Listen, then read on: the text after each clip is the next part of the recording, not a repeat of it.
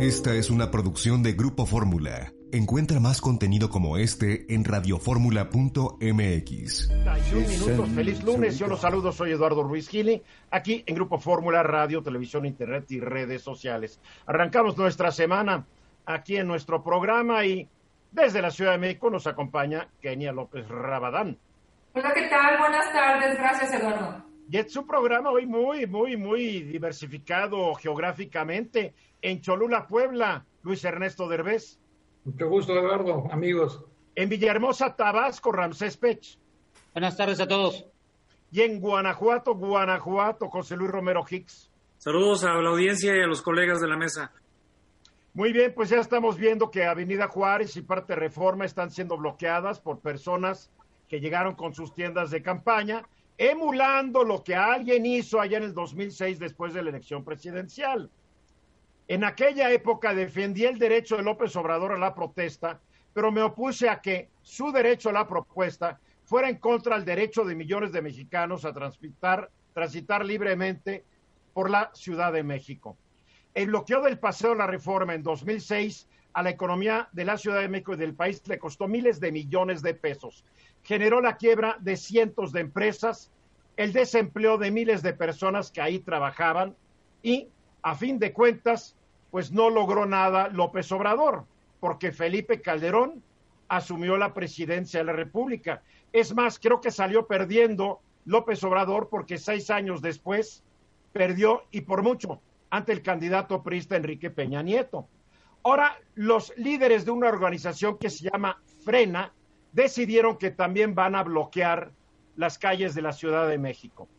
Aquí es una diferencia. A diferencia de hace 12 años, aquí el gobierno de la Ciudad de México actuó para impedírselos, lo que no vimos hace 12 años.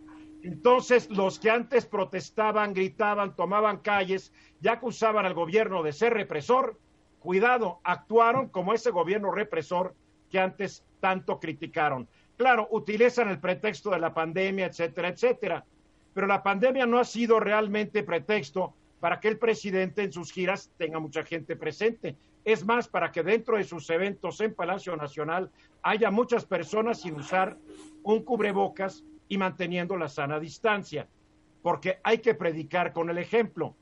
Ahora, ¿qué es Frena? Pues Frena es un grupo, y voy a, y voy a aquí citar alguna fuente, Frena es un grupo que dice que quiere, que quiere salvar el país, como todos los políticos y como todos los grupos.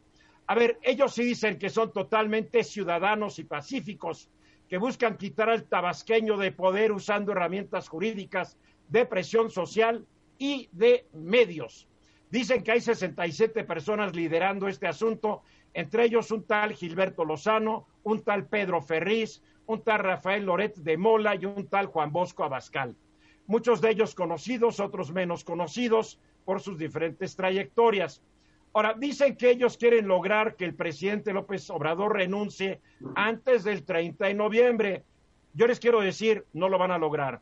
También quieren preparar un candidato para las nuevas elecciones que sea arropado por todos los partidos de oposición como deseo único del pueblo de México. Como buenos populistas, ellos se apropian de lo mismo que el populista de izquierda que nos gobiernan.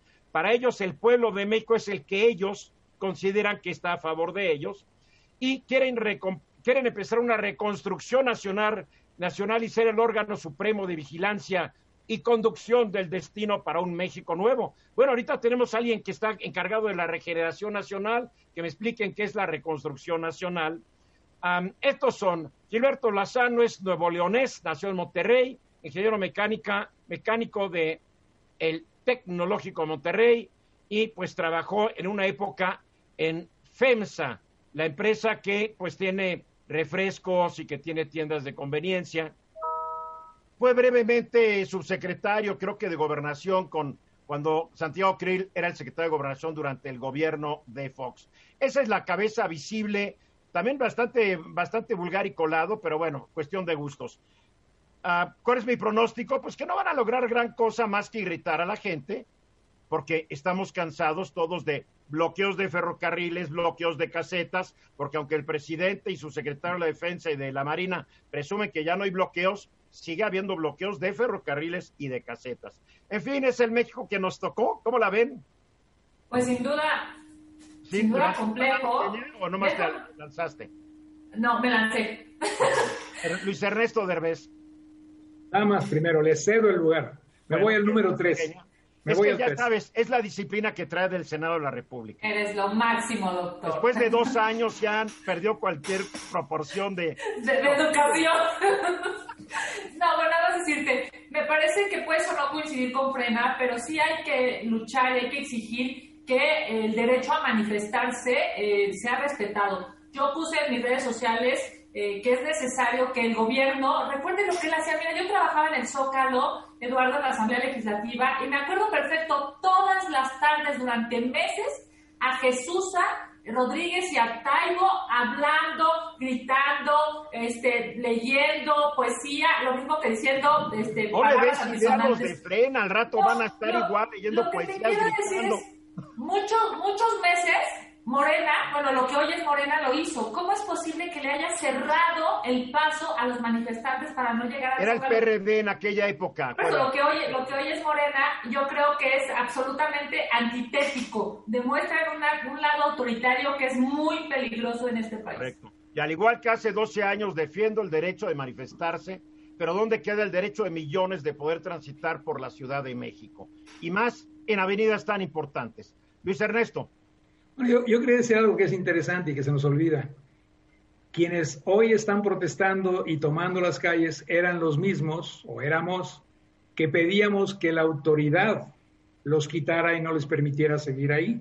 ¿cierto? En ese entonces la crítica era que por qué no se les quitaba de estar donde estaban, que por qué no se hacía cumplir la ley y la legalidad.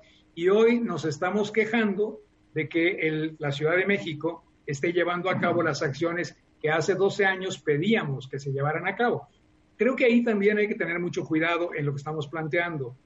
Si nosotros tomamos la cosa como debe ser, lo que hicieron las autoridades en Ciudad de México probablemente es lo correcto, desde el punto de vista de que no deberían permitir mayor problema y problemática dentro de la ciudad. Lo que deben hacer ahora en la Ciudad de México, si quieren llevar eso a su verdadero patrón, es quitarlos, tanto de Reforma como de la Avenida Juárez. Aquí el problema es que si los quitan a estos, nos vamos a preguntar por qué no quitan a los maestros que bloquean Eh, carreteras. Estoy de, estoy de acuerdo, pero, pero, pero si están alegando los de la Ciudad de México que el bloqueo es precisamente para evitar tal y cual, la conclusión lógica es quítalos entonces de Reforma y de Avenida Juárez, porque eso es cumplir con la ley. Y me parece a mí que es lo que queremos muchos mexicanos, que se cumpla con la ley. Y el siguiente paso es el que tú acabas de decir, y si ya lo haces aquí, hazlo también en todos los otros lugares. José Luis, Quizá un, un acierto de frena fue convocar a un, a un movimiento en día domingo, en donde hay mucho menor actividad que en los días hábiles normales, independientemente de que ha disminuido la actividad con la pandemia. Pero quizá el principal pro- problema de frena es que se está identificando, en mi opinión, demasiado con las clases medias al utilizar en muchas ocasiones los vehículos. Me, me- me parece que es una mala estrategia para ganar adeptos de la población abierta el usar una serie de, manifestaciones basadas en, los vehículos. bueno, primero dijeron que lo hicieron los vehículos porque había pandemia y para mantener la sana distancia. Parece que ya se les olvidó porque cuando llegaron a Juárez, llegaron a la reforma, pues qué sana distancia y qué ocho cuartos. Digo, Ramsés, Bueno, la pregunta es, ¿qué sigue después de esto? ¿Por qué los voy a comentar? Porque están bien todo lo que nos estamos manifestando, cualquier persona se puede manifestar, pero el conveniente, ¿qué sigue después? La- el país lo que necesita es que ya nos organicemos, veamos una misión de largo plazo para el país y por favor dejemos las visiones de corto plazo. Las visiones de corto plazo no van a servir de nada. Ellos tienen una visión de cerrar hoy en día, pero ¿cuál es la misión después de lo que termine el tiempo que van a estar ahí? la es la reconstrucción nacional. ¿Pero para qué? Pues si vamos a perder el tiempo otra vez, cinco años perdidos, ¿para qué? Van a venir la otra administración y va a ser lo mismo. No hay tiempo. Lo estamos viendo hoy en día, que si no tienes dinero, pues no Mira, este es un grupo populista de derecha y como cualquier grupo populista va a apelar a las estrategias más radicales para tratar de convencer y captar seguidores. Así como lo hizo, ya saben quién. Mensaje.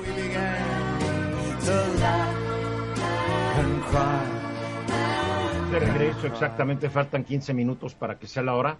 Kenia, feliz cumpleaños, cumples dos años de senadora con ese. Muchas gracias, Eduardo. Sí, hoy eh, subí, gracias a mis redes sociales, un informe de dos minutos para tratar de transmitir, comunicar, porque me has enseñado durante ya varios años de comunicar de manera eficiente. Yo te retuiteé para que no digas que no lo hago. Gracias, señor. Muchas gracias. No sé si pues los compañeros te retuitearon. A ver, pregúntales. Sí, seguro que sí. Pues son no, no, no, no, no, te veas tan política. Pregúntales. Doctor. Es lo que me revienta a los políticos. No quieren comprometer. Por supuesto que sí. Seguro que sí. Seguro que sí. Ah. José Luis. Por supuesto que sí. Está Ramsés este, lo doy por hecho, ¿no? Esa, esa no, no, cabe duda porque este es súper solidario conmigo. Te, fijaste, no lo dan por hecho con nosotros, ¿eh? No, yo sé, yo sé que ustedes son muy lindos, pero Ramsés es... En la grabación del programa. Ramsés es súper, súper este, disciplinado. Muchas gracias a, los cuatro. Pues déjame decirles dos, que... dos años de senadora me llamó mucho la atención porque enfatizas en la oposición, que no es fácil, y más cuando el partido en el poder tiene la mayoría, a veces hasta la mayoría constitucional de dos terceras partes para aprobar reformas a la Carta Magna de este país. Pero a ver, danos tus, tus, tus, tus comentarios de dos años y además hay algo muy importante. Te estás quejando que los de Morena no quieren que comparezcan, como deberían hacerlo, varios secretarios de Estado para comentar el supuesto informe que dio por, bueno, no, no es, no es supuesto, es el informe presidencial por escrito. Efectivamente, Eduardo. Bueno, decirte primero en términos de ya llevo dos años como senadora, he estado aquí en el programa colaborando y es, es difícil, sin duda es difícil ser oposición, pero es una gran responsabilidad. Hoy millones de mexicanos piensan que lo que está sucediendo con el país puede tener una, digamos, una mejor ruta, un cambio en positivo y yo creo que es necesario que haya voces en el Senado y en la Cámara de Diputados, así como en el interior, digamos, de, las entidades federativas, diciendo que se puede corregir. Yo te quiero decir, uh, llevo más de 20 años haciendo política y es muy complicado ganar el debate pero perder la votación, ¿no? O sea, puedes tener todas las herramientas, todos los datos, este, llegar con todos, con toda la fundamentación posible, pero a la hora de, las votaciones, pues hay hoy un partido hegemónico, un partido mayoritario, un partido oficial eh, de Morena que hace, pues, digamos, su parte, que es en muchas ocasiones respaldar sí o sí este, lo que diga el presidente de la Yo recuerdo un gran legislador perredista que ahora está en Morena, Pablo Gómez, a quien conozco desde mi primer año en la universidad, que curiosamente decía lo mismo cuando ellos no eran mayoría. Qué curioso, ¿verdad? Sin duda, porque eh, digamos, la mayoría respalda al presidente porque de una u otra manera es una lógica política y la oposición lo que hace es eh, ver, digamos, cuáles son las cosas que se pueden corregir o que se deben corregir. En este tema específicamente, bueno, pues por supuesto que siendo oposición hemos eh, hecho muchos reclamos. Hoy estamos en medio, digamos, de una exigencia que me parece importantísima y es ¿Qué va a pasar una vez que el presidente de la República emite su informe? ¿no? Ya lo hemos platicado aquí en el programa, ha, cambiado el formato, ahora este, este, informe fue muy pequeño, duró menos que una eh, mañanera, ¿no? Pero, pero ahí está el informe por escrito, que son 11 tomos, creo. Y que además los secretarios de Estado van y defienden, si me permites la palabra, defienden ante el Congreso, ¿no? O sea, como que digamos, acompañan, acuerpan a el presidente de la República diciendo, en mi materia, en el expertise de mi materia, yo vengo a, eh, pues, a decir eh, los puntos importantes o trascendentes o a defenderlos si hay una posición distinta en el Congreso. En ese momento estamos. Esto se, eso se le llama, para nosotros se llama la glosa, digamos, es escuchar a cada secretario de Estado. Y, y, me parece que esta semana ese va a ser el debate central en el Senado de la República. Y no puede ser, Eduardo, que no vayan a comparecer al Pleno del Senado tres temas prioritarios. El económico, esto es el secretario de Hacienda, el de seguridad, esto es el secretario de Seguridad Pública y por supuesto es el de salud. Esto es tanto el secretario... Oye, pero el económico también debería estar la secretaria de Economía, ¿no? Sí, efectivamente hay una, hay una ampliación, digamos, en, términos de Hacienda y Economía. Eh, y en, en, términos de salud también hay eh, una digamos, hay una discusión para que vaya el secretario al Alcocer y el subsecretario Gatel, que termina siendo el vocero de todo esto que está pasando. Pero a fin de cuentas, el que tiene que comparecer es el secretario. Bueno, déjame decirte que nosotros estamos buscando que sea el secretario, el subsecretario y, por ejemplo, también el titular del, del IMSS, ¿no? Del Instituto Mexicano de Seguridad Social. en Hacienda también quieren que vaya el subsecretario, el director de la Unidad de Inteligencia Financiera. O sea, porque yo diría que si ya están llevando a tantos de cada de una secretaría, ya yo creería que ya es plan con maña de ustedes, si no quieren que vayan los demás. Déjame decirte que en ese debate estamos. A mí yo yo creo que puede ser uno, dos o tres o solo uno, pero no puede faltar al pleno estos tres temas prioritarios. Había una propuesta la semana pasada de que, por ejemplo, fuera el secretario de Educación Pública, ¿no? o fuera la secretaria de Gobernación. Pero con todo respeto a estos dos eh, secretarios, me parece que hoy, en cualquier encuesta, los mexicanos tienen tres prioridades y es la falta de dinero en el bolsillo, es la inseguridad que se está viviendo y evidentemente es el problema de salud en términos Yo le pediría a los senadores que piensen un poco a largo plazo, porque la tragedia de la crisis educativa nos va a estar golpeando durante más años que las tres que has mencionado. Sí pues debería ir el secretario de Educación Pública. ¿Qué opina el rector de la UDLAP al respecto? Pues yo creo que ahí yo le agregaría y le pediría a mi colega senadora que insistan en que el secretario de Educación Pública y la directora de CONACIT también asistan, porque si en algo hemos visto un error tremendo de lo que está pasando con la pandemia, es en que no hay una inversión adecuada. De hecho, hay recortes sustantivos fuertes a programas que eran muy importantes, como el de la escuela de tiempo completo, el, el apoyo para capacitación de adultos. Creo que hay una gran cantidad de áreas donde educación, si no se invierte, y ciencia y tecnología no se invierte, México, cuando termine el periodo del presidente López Obrador, va a estar con 10 años de retraso en las habilidades necesarias para el siglo XXI y para la cuarta revolución industrial. También creo que deberían invitar a la Secretaría de Energía, al director de Pemex, al de la CFE, ¿no crees tú, Ramsés? Sí, deberían de, de invitarlos para saber cuál es la estrategia que se van a tener con las dos empresas productivas del Estado y la política energética en función de lo que estamos viendo en el presupuesto de 2021. Pero si me permite nomás hacer un rápido comentario, creo que el informe debería de ser como cualquier administrador de una empresa. El informe solo te da los datos estadísticos, pero la pregunta es, yo no he visto cuando presentan un informe cuáles son los puntos de que por qué no se alcanzó los objetivos, por qué no se alcanzaron. Nadie dice por qué se alcanzó o qué se necesita para alcanzarlos. El informe son datos, pero la pregunta es, ¿qué vas a hacer después de tu informe para lograr los objetivos que no llegaste? Creo que ahí debemos de, de dar punto de partida para todo. José Luis.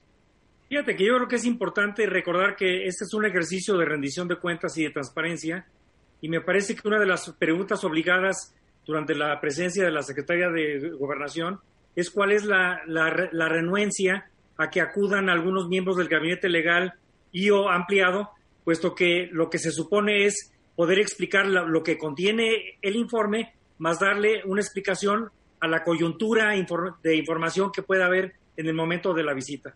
Ni máxime que el país se enfrenta a una multitud de crisis que creo todos los responsables deberían comparecer, explicar qué piensan hacer, como lo, lo cuestiona Ramsés, cómo salimos del atolladero. Luis Ernesto.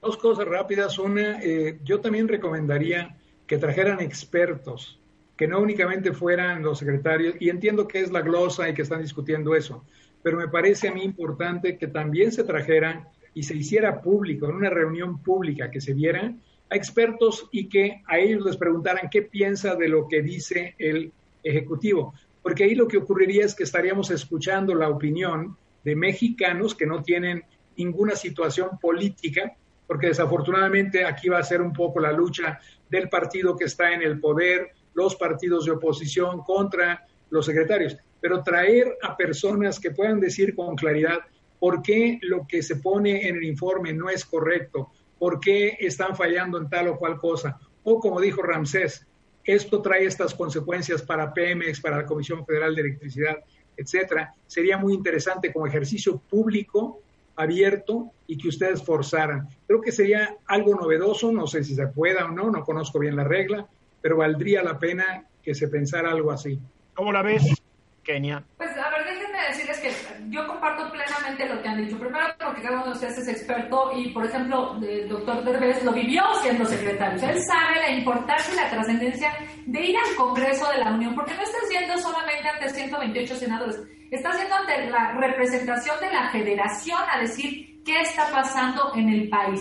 Yo creo que Morena tiene, debe entender que el que vayan los secretarios de Estado a el Senado es, eh, además de una rendición de cuentas, es, algo congruente, es lo que ellos siempre pedían y me parece que es evidente, es claro que hoy los mexicanos queremos saber efectivamente no solamente qué está pasando, sino cómo se van a solucionar aquellas cosas que hoy estamos, digamos, eh, teniendo como en el tintero. Me parece que es importantísimo que Morena acepte, reconozca la trascendencia de esta revisión de cuentas y se pueda hacer de la mejor manera porque tratar de ocultarlos, de guardarlos, de, cuidarlos y no llevarlos a comparecer, me parece que sería terrible para la ciudadanía. sabes qué, Kenia? ¿Sabes qué, Kenia? Te tengo una triste noticia. Mande. Parecer. Ojalá y sí. No, no les van a hacer caso, tienen la mayoría, ellos van a determinar para qué expones a unos secretarios que no tienen qué decir o cómo explicar. Ahí está el problema. Pues ojalá y vaya. El se ha armado allá en los estados del norte debido al Tratado de Aguas Internacionales que México firmó en 1944 con Estados Unidos. Este tratado, y ahorita nos va a explicar muy Luis Ernesto Derbez en qué consiste, pero la verdad es que ha armado todo un lío político y hasta, hasta financiero, porque ahora tenemos que la Unidad de Inteligencia Financiera de la Secretaría de Hacienda está investigando algunos de los dirigentes de este grupo en lo que muchos podrían pensar que es, es un uso inadecuado de la unidad de inteligencia financiera ah, hacia quienes se oponen al gobierno. Así lo podrían pensar algunos. Ah, Luis, Luis Ernesto, ¿qué está pasando? Porque casi nadie entiende esto fuera de las zonas afectadas. Yo quiero, yo quiero presentar cuatro aspectos, Eduardo. El primero, hay un tratado de aguas internacionales, como la mencionaste, firmado porque precisamente lo que se le olvida a la mayor parte de los mexicanos es que la frontera norte del país son 3.200 kilómetros y de esos 3.200, 2.000 kilómetros aproximadamente es el río Bravo y es el río, por lo tanto, que lleva el agua que divide a las dos naciones.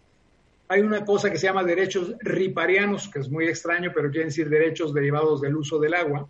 Y lo que dicen estos derechos es que si tú tienes un río de esta naturaleza, ambas partes tienen derecho a gozar el agua. Pero dado que vienen ríos tributarios, que son los que alimentan a ese río, la nación, en este caso la nación que está entregando esos ríos tributarios y que están llenando el río Bravo, tiene derecho a una mayor proporción de uso de agua. En este caso, la firma de 1944 indica que México tiene derecho a utilizar dos tercios del agua que se vacía por los ríos tributarios mexicanos como es el río Conchos, el río Salado, etcétera, de esa agua que llega al río Bravo.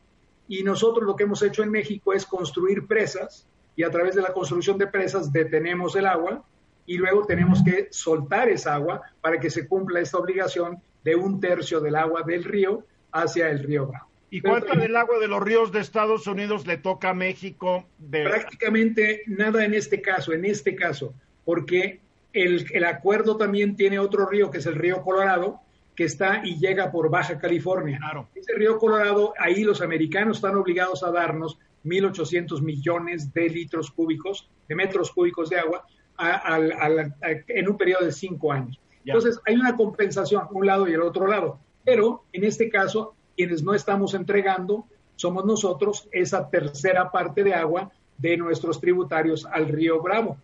El pleito es porque al haber construido las presas estamos usando el agua para nuestros agricultores y para nuestra agricultura en irrigación. Y aquí viene el segundo aspecto. ¿Por qué el gobierno de México tan fácilmente entrega el agua? ¿Por qué la directora en este momento de Conagua, en lugar de decir al secretario de Relaciones Exteriores, a la gente de la Comisión Internacional de Límites de Aguas, llegar y decir, a ver, no podemos entregar porque la presa a la que estamos hablando, la boquilla, solamente tiene el 22% de capacidad en este momento. Y por lo tanto, si entregamos el agua en este momento de esa presa, nos vamos a quedar sin agua para el próximo ciclo de irrigación y por lo tanto de producción de alimentos para México. Al escucharte se me ocurre, ¿no debería ser renegociado este tratado que se firmó en 44? No, porque hay algo que en esa época pues no existía o ya existe no Pero hay un riesgo, hay un cambio climático. Pero tú no quieres negociarlo en este momento con el señor que se llama Trump. Y por lo tanto, no quieres entrar en esa discusión hoy. Pero eso es muy distinto a que no quieras negociar y detener el entregar el agua. Lo que hizo este gobierno fue entregó el agua de las otras dos presas que hay ahí, que son la presa Francisco y Madero y la presa Luis León, ya entregó esa agua e iba a entregar el agua de esta presa. Se enteran los agricultores en esta ocasión porque se dieron cuenta, detienen esto y aquí viene el segundo aspecto. El presidente de la República o el gobierno de este presidente toma la decisión de que es más fácil golpear a los mexicanos que a los americanos. Y entonces, en lugar de negociar con los americanos, dice, no le hago caso a los mexicanos y manda a la Guardia Nacional. Pero de todas maneras hay un tratado y México debe cumplirlo. Pero ahorita te voy a explicar cómo hacerlo. Porque, Blanca Jiménez Cisneros, la directora de Conagua, seguramente dice, tengo que cumplir el tratado. ¿Por qué lo dice? Porque el déficit viene de cinco años atrás. Y en todo lo que están diciendo lo mismo que han dicho en todo, la culpa la tiene el anterior y por lo tanto yo lo cumplo. Pues no, tú tienes que resolver el problema, para eso estás como ejecutivo, no para pasar la culpa al pasado, sino para resolver el presente y evitar daños en el futuro. Pero lo que hacen es mandar la Guardia Nacional y la Guardia Nacional asesina, y esa es la palabra, con todo respeto, asesina a una persona. Le pegan cinco balazos por la espalda. Por la espalda, sí. Ese no es accidente. Y hieren, al que, y hieren a quien iba con ello también por la espalda. Bueno, y entonces aquí, como decíamos hace un momento de lo que estábamos platicando de reforma y, y de, de Juárez, si en verdad quieres decir dónde está, debió de inmediato hacerse una investigación y encontrar por qué hubo ese accidente, como dijo el director de la Guardia Nacional. Eso no puede ser un accidente. Bueno, uno, que, que, alguien reciba cinco tiros por la espalda no es un accidente. Sobre todo cuando no te están armados y sobre todo cuando eran manifestantes pacíficos que habían pedido que se respetaran sus derechos. Entonces viene ese segundo aspecto. Prefiero entonces enfrentarme a mi población que enfrentarme a los gringos. El tercer aspecto que me parece a mí terrible es, oye, un poquito de imaginación, un poquito de creatividad. Cuando nosotros, y ahora sí hablo en primera persona, en el gobierno del presidente Fox llegamos al gobierno, nos encontramos con la misma situación idéntica. Esta no cambia. ¿Y qué hicimos? Ah, negociamos con los americanos, negociamos con los agricultores mexicanos, porque quiero dejar en claro que no son agricultores chihuahuenses, son mexicanos, y en esta discusión lo que hicimos fue llegar a un acuerdo y el acuerdo fue, tenemos llenas las presas de la amistad Falcón al final, donde está Tamaulipas, le entregamos el agua de esas presas al gobierno de Estados Unidos. Y después de dos años de negociación, por cierto, con Condoleezza Rice como la gente del otro lado, llegamos a lograr este acuerdo. Y entonces, en lugar de pelearnos con nuestros propios agricultores, en lugar de quitar el agua de donde había sequía, se las dimos de donde había exceso de agua. Y eso es lo que no ha hecho tampoco este gobierno. ¿Y por qué no lo hace? Porque no vienen y le preguntan a los del pasado cómo resolviste tú estos problemas. Porque esa es la manera más sencilla. Porque ellos son distintos, por favor, no quieren aprender nada de ustedes. Bueno, pero ese es el problema, Eduardo. Y por eso Bien. tenemos una situación como la que estamos viviendo hoy, Bien. en donde hay una agravante, porque después de esta muerte de la persona se convierte en otro hecho, se convierte en un hecho de violencia, violencia de la Guardia Nacional contra mexicanos por no haber negociado con los americanos. José Luis Romero Hicks. Desde el ángulo de la política internacional, no tanto el impacto in, interno, hay que meter en, en la ecuación que ya el gobernador de Texas le pidió al Departamento de Estado en Estados Unidos, uh -huh. a Mike Pompeo, para que se involucre y le exija al gobierno mexicano precisamente el cumplimiento de este, de, del balance del quinquenio. Por eso el 2020 es tan importante, porque arrastra desde el, del 2015 el compromiso de cumplir los términos del tratado en periodos de cinco años. Sí, Ahora, pero, si yo si yo pero tú no tienes por qué ceder a eso. Bien, Luis Ernesto, tú dices que nos convendría esperar a renegociar con Biden si gana Biden. Yo creo que no nos conviene renegociarlo porque entonces los americanos van a llegar y van a decir, el río Colorado, que es donde yo te estoy entregando el agua para el Valle de Mexicali y para todo lo que es Baja California, ah, pues entonces yo no te entrego tampoco agua. Entonces hay que entender que estamos peleando dos áreas muy importantes, todo lo que es el Valle de Mexicali y todo lo que es la zona de Chihuahua, Coahuila, Tamaulipas y un poquito Nuevo León. Y eso es realmente lo importante de por qué no debes hacer la renegociación. Ramsés. Bueno, eh, yo siempre pienso hacia adelante. Ya el, pasado ya está hecho, ya no se puede hacer. A ver, pregunta. ¿En qué se está invirtiendo en México para tener la cantidad de agua necesaria en base a la cantidad de alimentos que se necesitan? No hay un, no hay un, no hay. Okay. No he leído el informe en eso. Ok, la segunda pregunta es, si ya sabemos que tenemos un déficit de agua, ¿qué se está haciendo para poder hacer la explotación de mantos acuíferos que pudieran ayudar a la agricultura en un momento dado? Se puede hacer esas investigaciones y no las hay. Bueno, lo que sí se ha investigado, Ramsés, es que viene un proceso de desertificación muy fuerte en la zona norte, lo que se llama Aridoamérica, que es la, la zona norte del país y cada vez va a haber menos agua y la gente se va a tener que largar de donde está. Es un hecho, ¿eh? Y eso hay que hacer unos estudios científicos para determinar qué vas a hacer después. Están hechos, pero creo que no los han leído. A ver, para concluir, Luis Ernesto. Yo estoy convencido de que no debemos reaccionar, lo acaba de decir José Luis. Si el gobernador le dice a Pompeo, Pompeo le dice al gobierno de México y el gobierno de México, en lugar de decir, escucho, pero ahora déjame negociar, lo que hace es, te entrego de inmediato. Eso no debería ocurrir. Bien, ya ha demostrado este gobierno que ante Estados Unidos no quiere negociar, sino acatar. Está mal. Muy mal. Mensaje, regresamos. Ya estamos de regreso y me da mucho gusto dar la bienvenida esta tarde a la presidenta de la... A ver, ustedes lo llaman libros libreros independientes. Así, así es el título, Claudia. Bueno, bueno. Sí, Eduardo, es la red de librerías independientes. Bien, Claudia Bautista, me da mucho gusto darte la bienvenida. Es que yo me quedé con la, con la, con las siglas, creo que ustedes lo llaman FIR, fila o fira, algo así, ¿no? Le llamamos Reli. Reli, Reli. Exactamente. Red, de librerías independientes. Exacto, Eduardo. A ver, explícanos qué son las librerías independientes para que estemos hablando de lo mismo. La verdad es que hay toda una controversia alrededor de este término, incluso a nivel internacional. No podemos ponernos de acuerdo, no hay una definición exacta de qué es una librería independiente, pero lo que sí hemos construido es, una, es un concepto para nosotros, que nos agrupa, que nos, este, eh, sí, que nos pone debajo del paraguas de esta red que hemos construido. Y nosotros llamamos independientes porque justamente no tenemos ninguna línea editorial, por ejemplo, no, no nos basamos en ninguna cuestión de marketing, no obedecemos alguna sugerencia de ningún tipo, de ninguna corporación.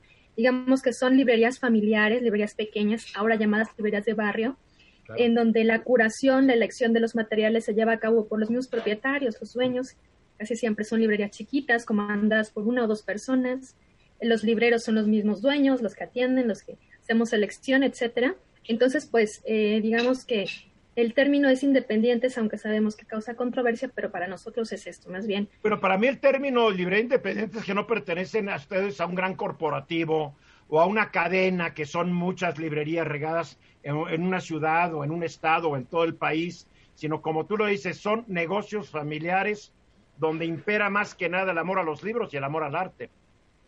Exactamente, esa es como la, el, el punto uno de las librerías independientes. Son librerías independientes y por otra parte librerías de cadena. Bueno, ya hace unos días ustedes lanzaron, pues, lanzaron un comunicado en donde dicen que ustedes, ustedes no pueden ni desean competir con sus pares ni con las editoriales a través de los descuentos que a ustedes los colocan en una gran desventaja. Es decir, las grandes cadenas, por su poder de movilizar producto, pueden hablar con una editorial y le dice, está libro me lo vas a dar a tal descuento y yo sabré si le paso el descuento al consumidor o me quedo con la lana. Ustedes no pueden, no tienen ustedes para empezar ese poder de negociación. ¿Qué tanto los afecta el que a ustedes les den un, un libro a 100 pesos y a una gran cadena se los den a 80 o a 70? A ustedes los dejan muy, muy desprotegidos. Sí, totalmente. Realmente esa ha sido, esa fue la bandera principal de la red. Después se han ido eh, agregando más puntos, pero en realidad, por ejemplo, para las librerías pequeñas es, es imposible. Siempre decimos que nosotros no podemos, por eso ahí en el manifiesto está claramente, no deseamos, pero tampoco podemos, aunque quisiéramos, competir a través de otorgar al cliente, al lector, un descuento atractivo desde el 10 hasta el 40%, como a veces lo dan como tú mencionas, las cadenas, porque tienen, obviamente hacen unas compras tan grandes, tienen tanto poder de negociación que pues pueden permitirse dar, dar descuentos de este tipo, trasladarlos al cliente e incluso, por ejemplo, hacer envíos a domicilio gratuitos. En este tiempo de la pandemia eh, son sumamente atractivos para los lectores y entendemos que en este tiempo tan crítico, pues este ha sido eh, un, eh, un punto esencial para que un lector se decida a comprar un libro en una gran cadena nacional o transnacional como Amazon o incluso en una editorial, que también los compañeros, por eso decimos ahí los pares, porque son aliados, son amigos de las editoriales, también se han visto en la necesidad de, comercializar directamente sus libros. Ya no pasan a través de nosotros y a veces ellos mismos trasladan ese descuento que antes nos daban a nosotros del 30-35%, que es nuestra ganancia, ahora lo dan directamente al lector. Entonces, francamente, pues nuestra posición eh, en este sentido sale sobrando y nos estamos quedando poco a poco sin, sin asistencia, sin afluencia. a ver, a mí me encantan las librerías pequeñas, porque muchas veces encuentro lo que no encuentro en las grandes, que realmente me quieren enjaretar a veces los bestsellers, que muchas veces son una mediocridad literaria o intelectual, pero son bestsellers, ¿no? Y en las pequeñas librerías encuentro cosas muy especiales y muy particulares, no solamente en México, alrededor del mundo cuando me he metido a librerías. Pero a ver, ustedes se enfrentaban a un país una realidad, que es un país que no tiene muchos lectores. La incursión de Amazon y de todas las librerías grandes que también te venden en red, ya ves con el envío gratuito también. Si ahorita quiero comprar un libro en la casa del libro de Madrid, lo puedo comprar y tales me lo manden gratis o a un costo muy bajito. Ok. Ah, no me pueden dar los precios. Y viene la pandemia donde te dicen no puedes tener clientes dentro de la tienda. ¿Cómo van a poder sobrevivir esto, Claudia? Pues Eduardo, has tocado el punto esencial y medular de la situación en la que estamos ahorita. Ya decíamos antes de entrar al aire que eh, desde siempre, y la verdad no me gusta esta posición como eh, de víctima, pero es la realidad, es lo que vivimos todos los días. Las librerías hemos estado en una crisis permanente. Eh, yo tengo 11 años con mi librería en la ciudad de Jalapa y no recuerdo ningún año que haya sido como de tranquilidad o de bonanza, por así decirlo. Siempre estamos como con márgenes muy cortos. Em, creo yo que por la misma situación general, el ecosistema general que no, que no apoya la existencia de estos emprendimientos. Pero lo que tú dices, pues es totalmente cierto. Eh, nosotros con esta carencia, eh, sí hay que decirlo, de profesionalización, eh, de apoyo, de preparación, eh, con este contexto que decíamos, pues nos hemos visto rezagados, por ejemplo, en el ámbito tecnológico. Llega la pandemia, eh, sucede esto que tú mencionas, hay cierres de librerías, eh, dependiendo del, semáforo estatal, algunas pueden abrir, otras no. Y, bueno, se vuelve una carrera para la sobrevivencia de todos los, los sectores de la cadena del libro, muchos de los cuales ya tenían amplias estrategias de venta online y nosotros nos vamos quedando rezagados. No llegan los lectores, no podemos vender y lo que a lo que recurrimos muchas de las librerías pequeñas fue a vender a través de, por ejemplo, WhatsApp, del Facebook, del Instagram, cosas que están muy a la mano y también generamos, y eso a mí me da mucho gusto decirlo, una alianza en este tiempo de pandemia eh, para construir un sitio web comunitario. Es un sitio sencillo, es un sitio este, que tiene todavía muchas cosas por, resolver, por arreglarse, pero nos permitió dar ese pasito a un mundo digital que la verdad no, nosotros no, no teníamos posibilidad ni tiempo de, dar solos. La unión hace la Entonces ahorita está exactamente. O sea, solos jamás lo hubiéramos logrado de por sí. Estamos batallando mucho, pero en este sitio en el que tampoco podemos dar descuentos ni envíos gratis, están poco a poco este, llevándose a cabo algunas ventas que a lo mejor nos permiten pagar el recibo de la luz o nos permiten pagar en la mitad del recibo del agua, no sé, cosas así. Y bueno, en donde los lectores eh, que tienen a lo mejor el interés y la posibilidad de apoyarnos por lo que somos, por lo que somos para sus barrios, para sus colonias, pues pueden, pueden adquirir los libros y apoyarnos a través de ese medio también.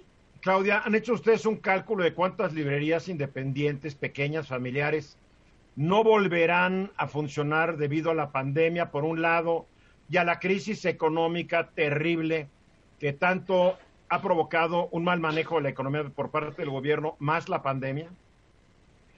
Mira, Eduardo, es muy complicado hablar a nivel nacional. No hay ninguna cifras confiables de cuántas librerías somos.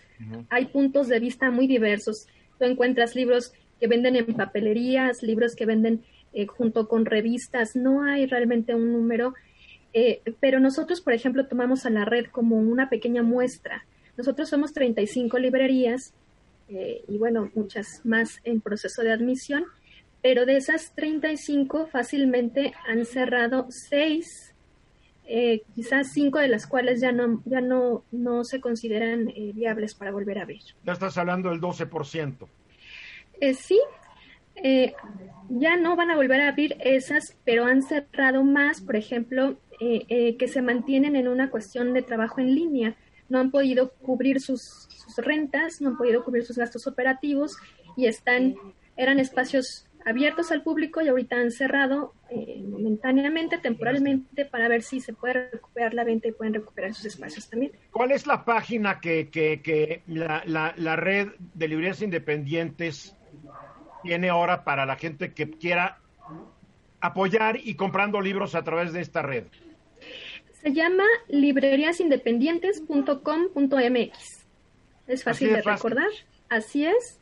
Y pues ahí es, es lindo porque uno puede elegir el libro y además elegir cuál de todas las librerías quiere, a, cuál de las librerías quiere beneficiar. Entonces se pasa la, la totalidad del, del, este, del margen a, a, los compañeros. Y, pues bueno, Me gusta, red de libreríasindependientes.com. Son libreriasindependientes.com. Ah, libreriasindependientes.com. A ver, nos quedan poquito, unos segundos. Dime sobre la feria de las librerías independientes. Sí, pues estamos trabajando junto con otros actores también independientes, que son nuestros pares de las editoriales, Bien. Este, históricamente separados de las librerías. Ahorita estamos empujando todos juntos. Ellos Bien. están organizando una feria súper interesante desde el 12 hasta el 27 de septiembre y la Reli es el invitado especial, entonces pues nada más invitar a que, a que todos se unan a los eventos gratuitos en, eh, a través de... Dentro de libreriasindependientes.com me avisan sobre esta feria y ahí puedo entrar también. Así es. Bien, y esta noche en el diálogo nocturno, una librera independiente como es Claudia Bautista y un editor independiente van a estar con nosotros. Creo que es bien importante que tengamos la presencia de mucha gente. Y hoy a las 10 en facebook.com diagonal e Ruiz Gil. Y ahí estaremos y volveremos y seguiremos platicando, Claudia. Perfecto, Eduardo. Hasta el rato entonces. Muchas gracias. Gracias. gracias. Nosotros vamos a los mensajes. Eso exactamente, 31 minutos después de la hora. La pandemia obviamente está afectando a todos, a todos en todos lados. La pandemia y crisis, sean sanitarias, económicas, de cualquier índole, siempre afectan primero a los grupos de gente más pobre, a las clases sociales menos privilegiadas, afectan más a las mujeres y a los niños, porque generalmente pues son más vulnerables, se les califica como grupos vulnerables. Y aquí en México no es la, no es la excepción. La pandemia está afectando fuertemente a las mujeres, José Luis. Fíjate que hay que tener, tienes toda la razón, Eduardo, y primero para tener un poco de, de contexto, fíjate que en los países de ingresos bajos o de ingresos medios, la incursión de las mujeres en la fuerza laboral tiene apenas unas cuantas décadas, no es un tema que digamos en todo el planeta sea muy antiguo para tener un impacto importante, pero también es, es una realidad que las brechas salariales y de oportunidades pues siguen siendo latentes en nuestra economía, empezando porque a nivel nacional, del total de la población económicamente activa, la gente que tiene edad para trabajar y está trabajando, solo el 34% son mujeres en México, Eduardo. Esto significa que por cada mujer en la población económicamente activa hay dos hombres trabajando. Pero si nos vamos a los estados del país, para tener un poquito más de contexto también, la, esta composición de la población económicamente activa, en el aspecto hombre-mujer, es muy notorio que en los estados que normalmente crecen más y suelen ser más competitivos, son aquellos estados en donde el porcentaje de mujeres de la PEA es más alto. Y esta correlación, que no necesariamente es una causa, pero sí es muy interesante. Fíjate, por ejemplo, en la Ciudad de México, en Colima, en Morelos, en Baja California, en Querétaro y en Aguascalientes, están a la cabeza en México en el porcentaje de mujeres más alto dentro de la población económicamente activa y habrá que recordar que estos estados son los de mayor competitividad. Y también hay estados de menor competitividad como Chiapas, Tabasco, Veracruz, Zacatecas y Oaxaca, en donde el porcentaje de mujeres en la PEA, que es la población económicamente activa, está por debajo del nivel nacional. Y ve qué interesante, tú mencionas de, de, de, menos, gente, menos mujeres en la fuerza laboral, de abajo para arriba, Chiapas, Tabasco, Veracruz, Zacatecas y Oaxaca. Y siempre lo hemos dicho en este programa, el, a Zacatecas, a pesar de que está en el norte, siempre se le dio un maltrato y sus, y sus datos económicos a veces parecen los de un estado del sur. Es correcto, Eduardo. Y fíjate que ahora, regresando, o para hacer más énfasis, ahora con la pandemia, el Instituto Mexicano de la Competitividad, Eduardo, acaba de abrir, digamos, una nueva sección de investigación con énfasis en el impacto con las mujeres y tiene un diagnóstico, un primer diagnóstico, que el primero que yo he visto, de cómo les está afectando a las mujeres el, el COVID.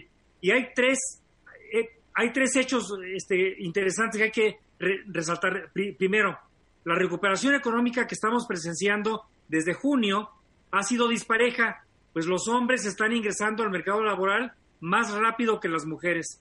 Y esto sobre todo se explica porque, segundo, el 53% de las mujeres trabajadoras se concentra en actividades del sector servicios y es precisamente el sector servicios el que ha sido más afectado por la pandemia y cuya recuperación ha sido más lenta. Y tercero... No hay que olvidar que a veces los primeros que despiden son las mujeres, ¿eh? Bajo, la, bajo la idea que el hombre tiene que mantener a la familia, lo cual es un absurdo, porque las mujeres hoy mantienen a sus familias las que trabajan. Así es, Eduardo. Y un tercer factor que es importante que destacar es que, de acuerdo a algún estudio de una consultora de nombre McKinsey, en el sector privado, el porcentaje de mujeres va disminuyendo conforme aumentan los niveles de jerarquía. Esto es, a pesar de que el 37% del nivel de entrada son mujeres, solo el 10% de los consejos o los comités e-, ejecutivos y el 8% de los directores generales tienen representación femenina en la República Mexicana, Eduardo. Qué terrible. Kenia. Al temazo al que trajo hoy Romero Hicks a la mesa, me parece que vale mucho la pena alertar y no solamente alertar, sino ver cómo se va a construir un futuro mucho más amable mejor para las mujeres. Efectivamente, eh, digamos, por cada eh, hombre que perdió su trabajo en esta pandemia, dos mujeres perdieron su trabajo. los datos son terribles. Y lo que dice eh, José Luis a propósito de que nos está costando más trabajo reincorporar, o sea, volver a tener una chamba, es, es un problema que además no solamente afecta a las mujeres, sino además afecta a su entorno. Me refiero a aquellas que son madres de familia que son cuidadoras, que tienen a lo mejor la responsabilidad de sus papás, eh, de sus hijos y demás, se vuelve, impacta, digamos, de manera terrible. A ver, una pregunta, hoy cumples dos años de senadora. ¿Qué diablo está haciendo el Senado para revertir esta situación? Y aquí me quiero inspirar en Ramsés, que es muy fácil siempre decir lo que está pasando. ¿Qué se va a hacer al respecto? Déjame decirte que por... Déjame decirte que en términos eh, plurales, yo creo que el tema de las mujeres es de los pocos temas que logramos eh, tener acuerdos entre todos los partidos políticos. El, ejemplo de paridad que yo viví es el más claro. Esta idea de empoderar a las mujeres para darles acceso al poder público y que de una u otra manera, digamos, pueda impactar socialmente, fue acompañado por todos los grupos parlamentarios. En este momento estamos en la discusión de disminuir la brecha salarial. ¿De qué se trata esto? De que las mujeres hoy, es increíble, pero las mujeres hoy por el hecho de ser mujeres ganamos menos, o sea, ganamos hasta 30% menos con los mismos, digamos, con la misma capacitación, con los mismos horarios de trabajo. Yo vengo escuchando esto que soy un niño, qué bueno que ya lo van a discutir. Bueno, te quiero decir, tú eres muy joven, pero ojalá hubiera sido desde que... Bravo. Oye, Ramsés, qué bueno que lo discutan, ¿verdad? Déjame decirte una cosa. Es legal y va contra la ley, la discriminación salarial. ¿Qué tanto discuten? No, es que el tema no es discutirlo, sino generar, digamos, una conciencia pública y privada. licencia pública, ustedes senadores exijan. Por eso, digamos, de la defensa desde, de la, desde las leyes. La, la ley a ver, la ley, digamos, en términos reales, la ley dice que hay igualdad entre los mexicanos. En términos fácticos, en términos ya del día a día, no es así. Lo que a nosotros me parece que nos toca ahora, ya después de empoderar a las mujeres, lo que nos toca ahora son temas económicos, de salud, educativos. Yo creo, digamos, yo sé que siempre litigo con los demás grupos parlamentarios muchos temas, sobre todo con, el grupo mayoritario oficial, pero me parece que estos temas sí nos van a oír para ir construyendo cosas. Nada más, eh, estaba cerrando, perdóname, el tema de, José Luis. Yo creo, José Luis, que con estos datos, ¿no? Con estos datos que da el INCO y con los datos que ha dado del INEGI, que son brutales, el gobierno debería estar pensando en el presupuesto 2021, eh, digamos, enfocado a esto y no es así. Cuando, con el proyecto de presupuesto que se envió no tiene ningún tinte de, digamos, de, empoderamiento o, con perfiles de género que puedan paliar que si bien es cierto, digamos, no es que seamos un grupo vulnerable, pero somos más de la mitad de la población que necesitamos evidentemente tener igualdad de acceso. Hasta más grave, el presupuesto de mujeres desde 2016 ha venido disminuyendo cada año y el proyecto del 2021 no es excepción. A mí me encantaría saber en qué benefició en mujeres a que las mujeres no estén fregadas como lo están, porque tenemos una bola de instituciones que se fueron con nuestro dinero y a la hora de la hora, mi querido José Luis, las cosas siguieron igual. A ver, Ramsés, yo me quedo con la idea de que nadie está haciendo nada, por más que hagan bla, bla, bla. Sí, se está haciendo, sí se está haciendo. Sí, sí, eso dicen las mujeres que están en la estadística que nos acaba de presentar José Luis. No, claro, lo que hay que hacer es reconocer esa estadística y mejorar las cosas. A ver, Ramsés. A partir de, la, de la raíz del problema, de, 49.7 millones. Ramsés de 49.7 millones de personas que están trabajando hoy en día en nuestro país, el 57% está ganando entre uno y dos salarios mínimos. Entonces, no importa si las mujeres o los hombres están ganando, estamos suponiendo que un salario arriba de 30 mil pesos, pero eso no es cierto. En nuestro país, más de 27 millones de personas están ganando entre uno a dos salarios, que quiere decir entre 2.500 a 3 mil pesos mensuales. Y si no fuera por los dos aumentos que se han hecho en lo que va este sexenio al salario mínimo, estarían más amolados. Entonces, lo que hay que discutir es ahorita es el salario mínimo, ¿por qué tiene que estar ligado a lo cuánto le tienes que pagar a una persona por su intelecto? Hay que capacitar a la gente y creo que una cosa que lo que nos ha faltado en nuestro país es hacer programas que capaciten a la gente para que puedan cobrar más en base a su intelecto. Y eso todavía no lo veo. Y como el es que hay una cosa que se llama oferta y demanda, Ramsés. Hay mucha gente disponible a trabajar por menos. Para concluir, ocho segundos, José Luis. Necesitamos incorporar a las mujeres para el crecimiento económico. Definitivamente.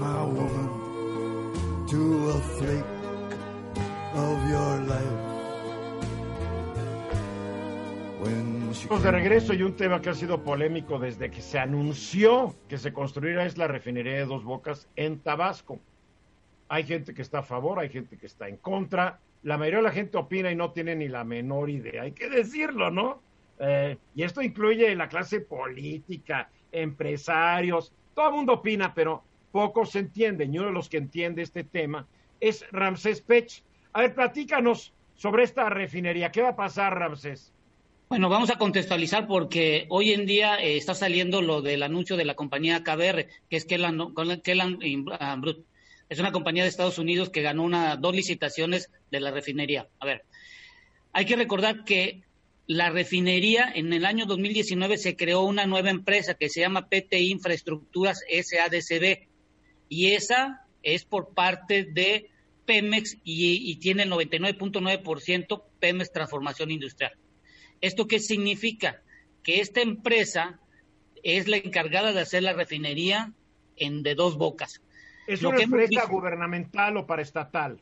Sí, es una empresa. No la menor duda, porque como es SADCB, de repente el presidente dice que son privadas y no lo es. No lo es. y es lo importante de todo esto es que esta empresa en el año 2019 subejerció el presupuesto por 44 mil millones de pesos. No sabemos si es de la refinería de Dos Bocas. Y eso lo pueden ver en los resultados del último trimestre del año pasado. Pero PT se creó para Dos Bocas, ¿no? Sí, pero... No gastó la lana, es que no la gastó en dos bocas. Esa es la pregunta que no sabemos porque en enero de este año la secretaria de Energía comentó que se habían comprado alrededor de 67 equipos que se estaban visualizando comprar en diferentes países para la refinería de Dos Bocas. Pero cuando empiezas a revisar el presupuesto o, el estado de resultados que presenta Pemex en el segundo trimestre, todavía no se ha visto que se haya ejercido un presupuesto por más de 30 mil millones de pesos. Capaz, de que, capaz de que decía, vamos a comprar, y no dijo cuándo, porque además no creo que ella tenga tampoco la menor idea de lo que está hablando. Entonces, lo que sucede con esto, Eduardo, es que cuando hiciste el programa de la, de la refinería, era con un tipo de cambio, lo voy a decir de números cerrados, de 20 pesos. Claro. Hoy en día tienes de 22. Tienes un sobrecosto casi de 16 mil hasta 20 mil millones de pesos. ¿Esto qué significa? Que también tenemos que ver cuál es el costo post-COVID del acero. No es el acero común, porque hay que construirlo en algún lugar del mundo y hay que ver cuánto va a costar ese acero. Entonces, la ¿Es un acero especial? ¿Es un acero especial? De porque está sometido a presiones y temperaturas y tiene que tener cierto tipo de aleaciones. Porque, porque se tiene que hacer el punto de ebullición de los hidrocarburos a, cierta a cierta temperatura. Ah, claro, claro, claro, claro, ¿verdad que todos sabíamos eso, Keña y José Luis? Sí, es obvio. Ah, bueno. Entonces, KBR no es el, no es el problema de que se haya eh, salido de, la de Dos Bocas. El problema radica ¿A qué hora se salió? Porque tú nos dijiste que ganó. Ganó y, ya dejó de la segunda fase que le correspondía terminarlo, se puso, eh, no cumplía o no era el precio que ellos requerían a la Secretaría de Energía y por lo tanto mejor decidió no continuar con la fase 2 que tenía contratado. Y ante eso tuvieron ¿Sí que... ¿Se podía salir nomás así porque quería? Sí, porque si no me vas a pagar lo que yo te estoy solicitando, pues no me conviene. es un negocio. Lo que, lo, que lo que estaba cobrando, lo que ya estaba acordado. Que ya estaba acordado y bajo cuando contrato. Bajo contrato, pero... Ya no te pago. No, lo que sucedió es, ahora empieza la segunda fase y calcularon la segunda fase y resulta ser que salió al doble. Entonces dice, dice la Secretaría de Energía junto con Pemex, yo no te puedo pagar el doble. Entonces ya dice KBR. ¿Por qué el doble si el peso no se devaluó el doble? Pero lo que pasa es que la, la, construcción, el diseño de la refinería está cambiando día con día en función de lo que acabas de comentar y de la ingeniería. ¿No programa maestro ni nada antes? Pues, pues todavía no lo sé y eso hay que decirle, por ejemplo, en el Senado que, que nos digan que por favor que nos, que nos digan si ya hay una ingeniería de detalle, si ya se compró los equipos, dónde se compraron, cuánto se gastó, cuál es el balance que se tiene de esa refinería y eso nos va a ayudar a muchos de nosotros porque la realidad es que todavía no sabemos si va a estar lista en el 2023. Esto está peor que la refinería de Tula que tampoco construyó Calderón, ¿te acuerdas? Sí, no se, se pusieron la barda. Y se quedó. A ver, Kenia. Yo tengo una duda porque vi la nota, Ramsés, y la verdad es que lo primero que pensé es cómo es que se va, porque la nota decía que pues, es el proveedor, uno de los proveedores más grandes, digamos, ¿no? ¿Cómo es que se puede salir así como hacia un proveedor? Y más digo, si es que seguramente debe haber contratos, cláusulas, debieron de haber visto eh, beneficios y contras, pero ¿qué va a pasar con ese hueco o quién lo va a solucionar? Porque la nota era terrible. Ya hay dos empresas que ya entraron, que es ICA y Techin, y ya están esas dos empresas.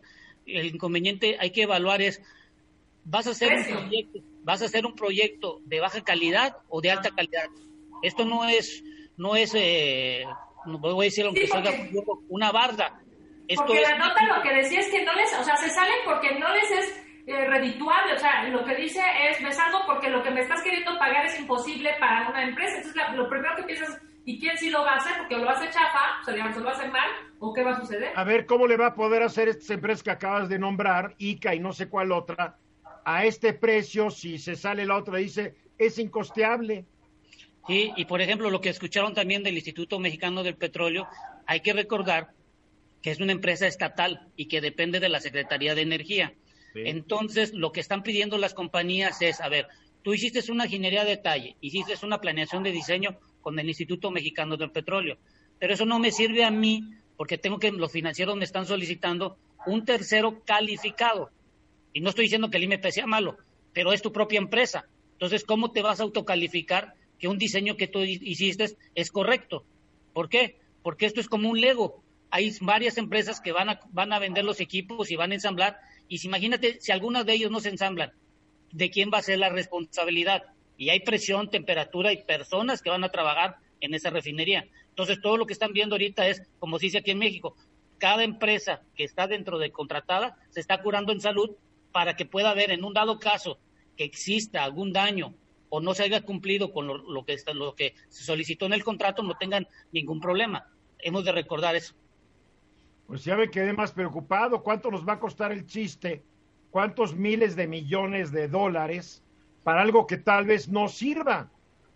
Y eso es lo que tenemos, para eso se está pidiendo un tercero calificado que evalúe cuál es la reingeniería que se tiene que realizar, cuánto es la inversión adicional y cuál es el tiempo, porque supongamos que en enero la, Secretaría de Energía compró y dio el porcentaje de los equipos, pero recordemos que tuvimos el COVID y muchas fábricas cerraron. Quiere decir, cuando menos cuatro meses no trabajaron, si es que se compraron los equipos en la construcción. Y ya por default, ya puedes tener entre cuatro a seis meses. ¿Quién es el que decide quién es el experto? Eso lo decide la Secretaría de Energía junto con PTI, que es la empresa, y junto con Pemex. Son los tres que están decidiendo cuál es. Pues van a decidir lo que les convenga, no lo que realmente tenga que ser.